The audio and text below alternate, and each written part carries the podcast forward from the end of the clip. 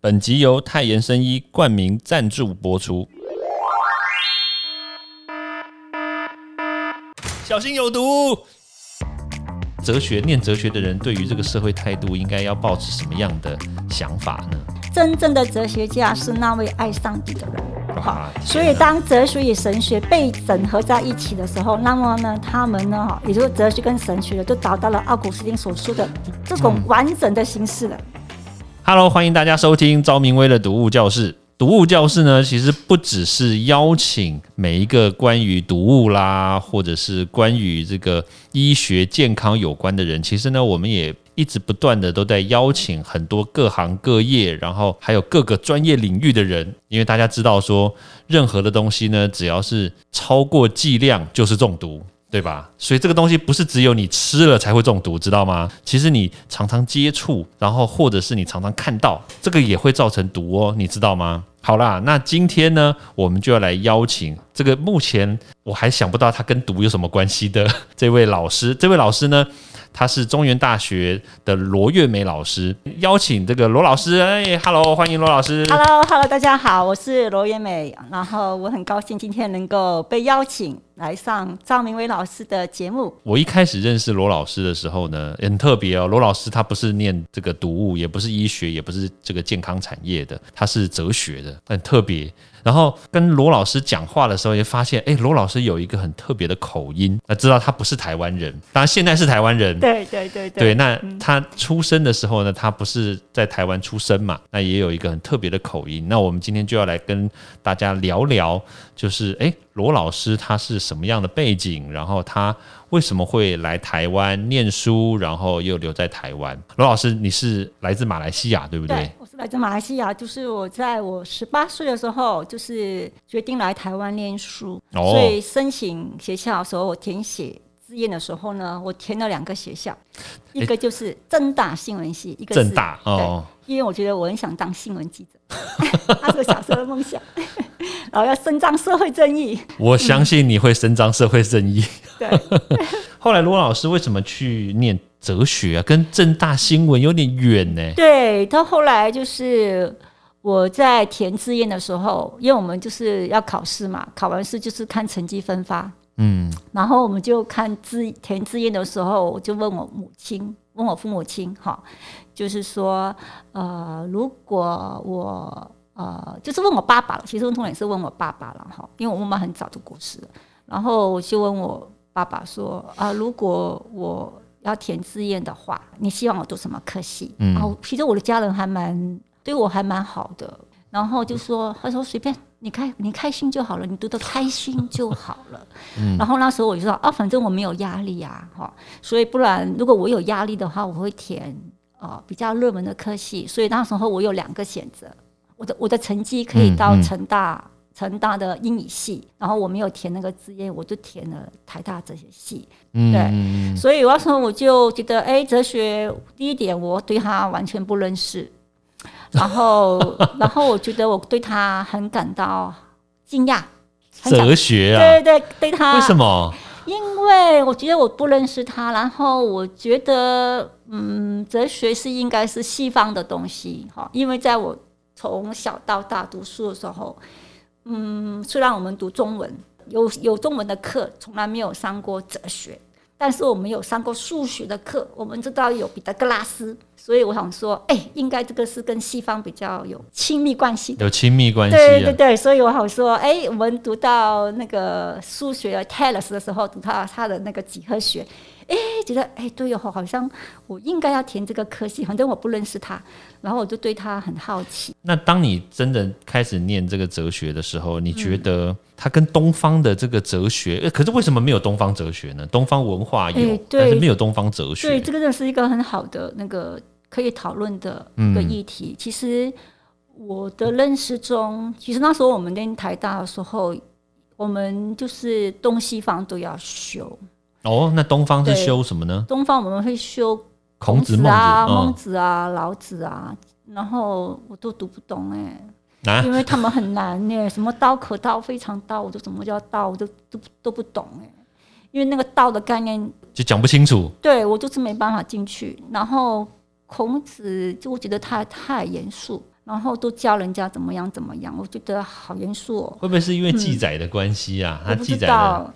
不苟言笑。然后比如说孔子说，哦、焉知生谓之死嘛，他就不谈论死亡的问题。但是我觉得西方哲学刚好相反。然后苏格拉底就是说，为什么要学习哲学？学习哲学就是学习死亡啊。然后比如海德格就说向死而生啊，我觉得这跟我们的生命很有关系啊，因为我们从在妈妈的肚子的那一刻，嗯其实我们就是一个生命的形成了。一个成长，然后这个生命的一个整个成长的过程中，就是一个迈向死亡的过程中。我觉得我是对这个这个东西吸引我，所以我后来其实我整个的，包括我在大学的时候，我只是满足了我们要修中国哲学的学分，其他的我都修。其实，在台大练西洋哲学有一个好处，就是我们那时候我们练书的时候，不管我们是练逻辑啊，还是练任何一个任任何一门对，必修课，还是是选修课，我们都用英文课本。嗯嗯所以我那时候我也是我就是我们都没有中文课本嘛，都是对念英文嘛，所以也就奠下了我一点点的语文基础啊。嗯，对，因为本来嗯我的英文虽然是说很多人说马来西亚人的英文都很好，像你刚刚说的，你的你的学生中文、英文、马来文都很好，事实上。讲是一回事啊，阅读又是另外一回事啊，嗯书写又更是另外一回事啊。对所以当但是我觉得那时候我在台大那段时间的那一个训练真的蛮好的。然后后来我自己到了研究所硕士班中正大学的时候，就完全是念西洋的，就完全没有中国哲学。我那时候我那个时候，嗯然后就是反正念西洋的一定是英文课本可。是像在国外啊，也没有所谓的中国哲学或是东方哲学，哎，对不对？对对，因为在如果不管你在美国念哲学系，还是在德国、欧洲念哲学系，其实都没有中国哲学，就只有西方对，哲学。这也是蛮特别的。诶，其实不会啊，因为东西方讨论的问题不一样。因为西方哲学讨论宇宙的形成，哦，宇宙如何诞生。那所以西方的哲学谈论的又就是就像我刚刚讲的，嗯对不对？西方哲学的这个范围好广泛哦，像包括天文啊，包括这个自然科学，又包括数学，又包，括文化。呃，在西方里面，其实我们所谓的 PhD 啊，Philosophy of Doctor 啊，嗯哲学博士。对，哲学博士啊，哈。或，Doctor of Philosophy 是不是？Doctor of Philosophy 对然后其实就是来自于哲学啊，所以比如说我们的第一位哲学家 Thales 嗯哈、是我们第一位哲学家。刚刚我说他在现在的土耳其，那个他在他的出生地在米利都，嗯就现在的土耳其。然后他就是第一位自然哲学家，他是第一位哲学家发现一年有三百六十五天。啊，这不是科学家吗？对，科学家是自然哲学家，自然就是嗯 physics 啊。对，对，所以意思就是说，这个西方的哲学其实有一大部分都是在探讨这个物理学的问题。物理学对、自然科对，学。所以所以西塞勒才说苏格拉底是第一位思想家，嗯，就是本来从讨论自然哲学、物理学的问题，然后讨论到人的问题、伦理道德的问题。所以东方哲学比较像是在探讨人生道理。对，好像是哦。你看孔子、孟子都在讲人生道理老子也是在讲人生道理。对对，所以他的界定就比较比较，也不能说比较狭隘，就是东方的这些、这些这些人比较注重在这种个人的道行啊、生活上面。对，西方是讨论一个比较是一个普遍的概念，嗯嗯。对，普遍的价值。那这样我好奇啦，就是像比如说我们很多人要去国外念书，嗯那我们要念的这种，比如说哲学的话，还是只有西方哲学，对不对？对。那可是那国外的人来到东方国家，比如说来到台湾，嗯他要来学这个东方的哲学了，可是好像念的也是西方的哲学，对不对？如果他们要念中国哲学啊，应该也是属于中哲学系吧，因为台湾通常哲学系班含包含有西洋哲学跟中国哲学嘛。嗯，那一般我我就我所知，我认识的我知道的，就是他们会进中文系，哦，就变成念中文了，，对，它就变成纯粹语言，对，但是因为我语言的基础很重要，如果你不懂嗯，中文程度不够好的话，其实你的中国哲学也练不好。哦，是这样子啊。对我我认为啦，哇，这样真的好难哦。对这样要念中国哲学，你要先把文言文练对，其实中练中国哲学是比较难的，所以为什么我刚刚跟你说我都念不懂？嗯，对，那个道的概念，我就把我整得很惨。他所以哲学它其实它对你的人生，嗯，你觉得它有什么样的改变吗？就是从你踏入台大哲学系的那一刻开始，诶、其实改变很大，改变很大。就是其实它不止在我生命上改变，在信仰上它也改变我，只是让我更容易的理解、嗯西方的基督宗教。因为我们如果我们在欧洲，我们知道就是说，在欧洲啊，你住的旁边啊，附近都是教堂，嗯，而且它每到一个时间，那个教堂的钟声就会响起。对所以，可想而知，基督宗教在他们的生活是一体的，嗯就是嗯变成是他们生活的一部分。然后，其实我以前还没有真正接触基督宗教，是接触接触哲学的时候，其实很多哲学的观点我是读不懂的。嗯，比如读到中世纪哲学的时候，读到阿古斯丁的时候，因为他们就是教父，阿古斯丁是教父嘛，谈的对都是就是圣经里面的一些很深的哲学意涵。其实如果没有认识那个信仰，是读不懂的。比如三位一体，对我们来讲，哇，那时候我们大学老师跟我们说三位一体，哇，听不懂。然后后来就是慢慢接触了基督宗教之后，其实哲学反而帮助我认识了这个信仰。所以哲学其实跟宗教其实也是脱不开关系，诶，对不在西？方是。是在西方，因为因为呃，早期基督宗教哲学嗯是接受了好、吸收了柏拉图的嗯哲学，对，然后因为他们那段时间基督徒被迫害嘛，嗯，然后他们也要为替他们的信仰做辩护，因为那时候有很多就是驳斥基督宗教的一些思想家出现，所以然后这些思想家呢，他们都大量的利用哲学的思想，所以这早期的护教师呢，他们也利用哲学的思想，然后来替他们的信仰捍卫。然后我有一本我自己翻译的书，奥古斯丁对不对？诶，这是一本，另外一本就是欧利根博兹柏拉图。哈哇，这个牛津大学这个作者、他就想说，呃，其实是希腊哲学家吸收了啊，希腊摩哲学对家希腊哲学家是吸收了摩西的啊呃陀拉。对摩西的思想，嗯，然后也就是说，他就他的观点，在他这本书里面透露一个观点，就是说，呃，是希腊哲学家是抄袭了摩西的思想。我在我在您您那边有写一本书对不对？奥古斯丁哲学思想的导论，那本书我也有啊。一本，书你有啊？对，因为是你送我的嘛。我都忘记了，我都忘记了这本书。哎，不过在这本书里面呢、就是有一个作者，他就有讲到这件事情，就叫克里斯多夫的霍恩。对后恩，对对对。对对，对他就有讲说，那个嗯奥古斯丁呢，他把哲学理解为对智慧的爱，哇，听起来就好像很宗教的感觉。然后呢，他后面就加了一句，就是就是对基督的爱。对对，因为因为阿古斯丁在嗯《论上帝之国》第八卷第一章里呢，他就说，真正的哲学家是那位爱上帝的人。好哇，所以当哲学与神学被整合在一起的时候，那么呢，他们呢，哈，也就是哲学跟神学的，就达到了奥古斯丁所说的这嗯种完整的形式了。不过我觉得这个在哲学的部分的嗯。话，其实我觉得跟宗教可能确实还是要有一个那个时间的年限上面的切割，对不对？那我我这么嗯讲是因为我我也有观察到，像比如说苏格拉底、柏拉嗯。图，他们其实远远在于基督出生之前嘛，对，所以他们当时的这个他们的思想可能。更着重在一些，比如说自然科学啦，更着重在一些人的行为啦，嗯，还有一些道理上面，会不会是这样子？然后到到了之后，就是基督之后的话，才慢慢的把它牵连，就是连接上跟基督的一些想法啊，会不会是这样子？欸倒不是欸。如果我们看一下，就是彼得格拉斯一个伟大的数学家，我们相信我们每一个人都在念国中、高中的时候都读过彼得格拉斯定理嘛，嗯，对不对？数学上，数学哇对不对对对对啊！所以你看他那时候，他就有人就问他说：“哦，到底呢？哈，神呢把我们带到这个世界上来的目的是什么？”的时候，你看彼得格拉斯就他就怎么说呢？他是说哈。就是人的生活呢，就像一个在体育馆里、竞技场里面的，或者是说在一个宗教活动的节节庆里面哈。对然，后在这在这个呃体育运动或者是宗教节庆活动里面呢，哈，他说我们可以观察有三种人，嗯，哪一种人呢？就是比如说在在体育竞赛，对不对？他们为了什么样？荣耀嘛，啊夺冠嘛，对不对？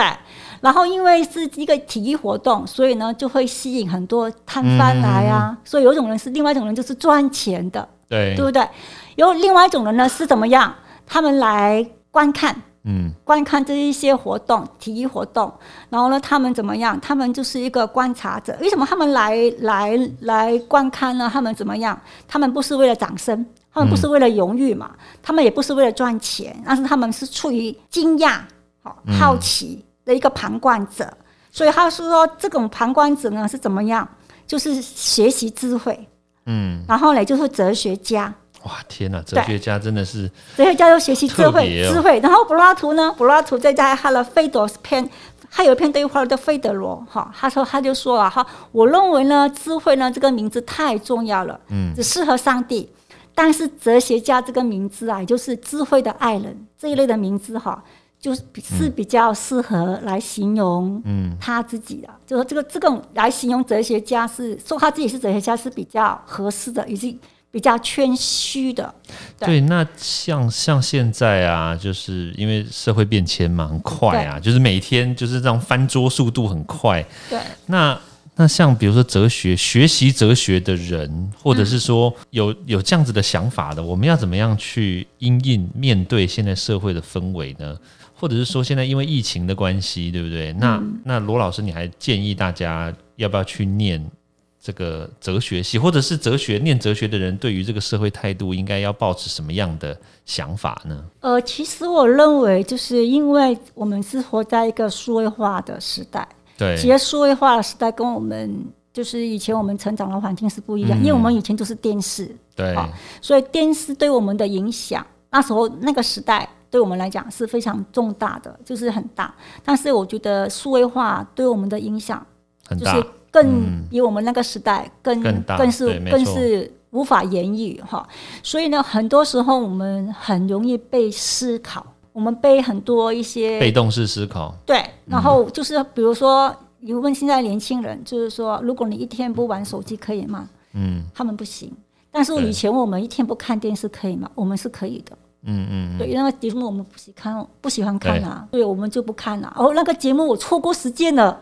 我就不看了，对不对？好，我们那个年代就是这样子啊，现在不是，现在就是学生就是说，不管他是上课啊、做捷运啊，不管他做什么事情，他手上都离不开手机。是啊，然后变成对阅读很缺乏。嗯，所以呢，如果我们要独立思考，养成一个好的。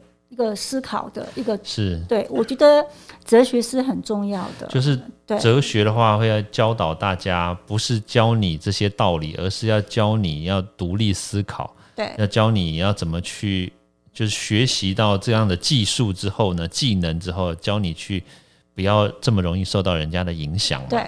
不要受到媒体的影响，然后你要能够分辨真跟假。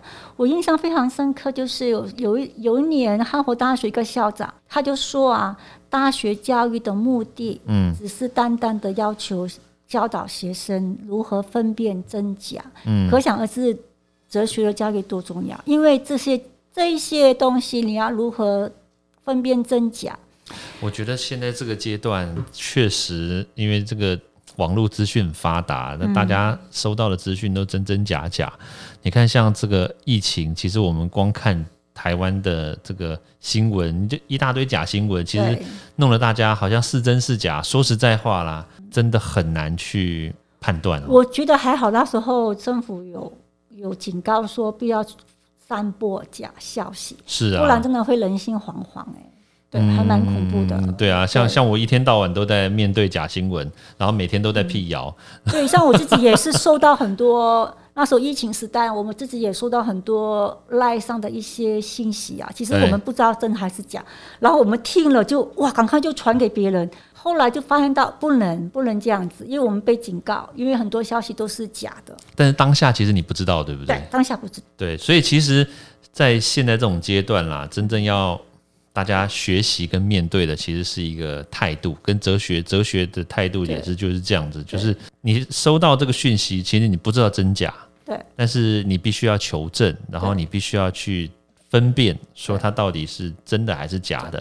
那只要是假的，那当然就是停止散播嘛。对对。对，其实主要是要有这样子的概念啦。对对，而且我觉得这个多媒体的社会的对我们的思想的毒害是是各层面的。比如说现在学生做报告啊，呃，跟我们以前做报告的时候不一样。以前我们做报告啊，就是我们会去图书馆找资料，我们所以我们看到了我们做出来的报告啊，哈，即使那个观点不是我们的，但是就是。我们都看那个学术的 paper，对还有书本。现在不是，现在学生就是会在网络上，不是那种学者写出来的，啊他们做对。我觉得那个东西不应该在大学生的报告里面。可是现在大学生他他就懒得去找资料，他就直接在网络上面随便搜寻一个，然后就发现也是错的，他们也没办法分辨。对，就是问题在这边，所以要如何引导学生，就是不要在网络上抄一些不是专家的论文，可是因为因为我们学术上期刊的论文不可能是免费让你可以可是这个。很难，因为现在的学生他同时间，我觉得这个也是另外一个问题啦，嗯就是学生同时间要修这么多课，然后他每一堂课都叫他做报告，然后就变得他没时间去分辨说他到底哪些东西他找的，因为他急救章嘛，就啊好多东西好多东西他就随便乱找。然后再加上现在很多学生他，其实他来学习并不是真的要学，真的想学习，他只是就想要混混毕业而已嘛。真的很多这种学生，对啊，所以就变成说做出来的东西，他根本就也不知道到底好还是不好。了不起，你给我六十分，哎、我我确实遇过这样的学生，嗯，对啊，对，这个真的是教育界要反省的一个问题。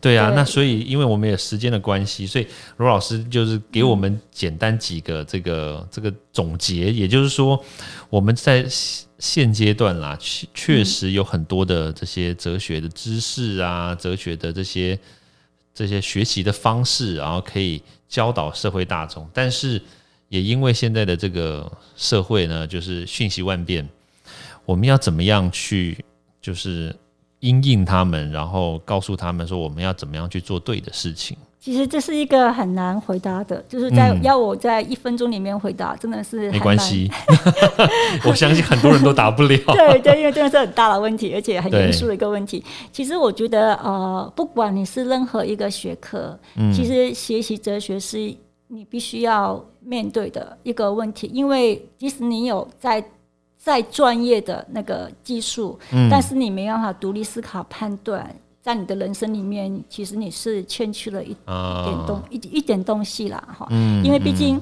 呃，我们人活着嘛，是一个生命的主体嘛。对，然后在我们判断事情的时候，或者分析事情的时候，其实哲学是我们的一个材料，就是它是我们思想的养分。嗯我们如何对待我们的生命，我们如何对待啊、就是我们的家人啊，其实这个就是我们的生命的态度。我觉得哲学在各方面都会给我们一些呃我们需要的东西。嗯对嗯，尤其哲学是教了我们，是要我们要独立思考，不要被思考。我觉得这个确实是不容易，但是罗老师讲的这也确实是中肯，而且也是我们现阶段很多年轻人缺乏的东西，因为大家基本上来说都不会独立思考，然后特别是大学生，以前的大学生都是来这边学习，然后我们就是要。不管你的知识有没有学到，但是呢，你要至少知道分辨真假，然后你要独立思考。可是现在确实很缺乏。对，是，对对，OK，好，没关系。我们罗老师今天给了我们很多很多的这个想法，特别是从我们平常所听不到的，哎，真的是听不到哎。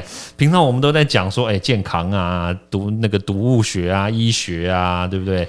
然后这次呢，我们从哲学的角度呢，然后来看。我们现在社会上面所面临的一些问题，特别是现在疫情，然后所造成的一些影响。对，我其实我们也很重视身体健康，但是我们的心灵健康、我们的思想健康也很重要啊，不是吗？没错，对没错。OK，好，我们今天也非常谢谢罗老师来到我们节目，谢谢谢罗老师，谢谢谢谢谢谢谢赵老师，OK。欢迎大家到 Apple Podcast 或各大收听平台帮我订阅、分享、留言。有任何问题或想知道的内容，也欢迎大家来找我讨论哦。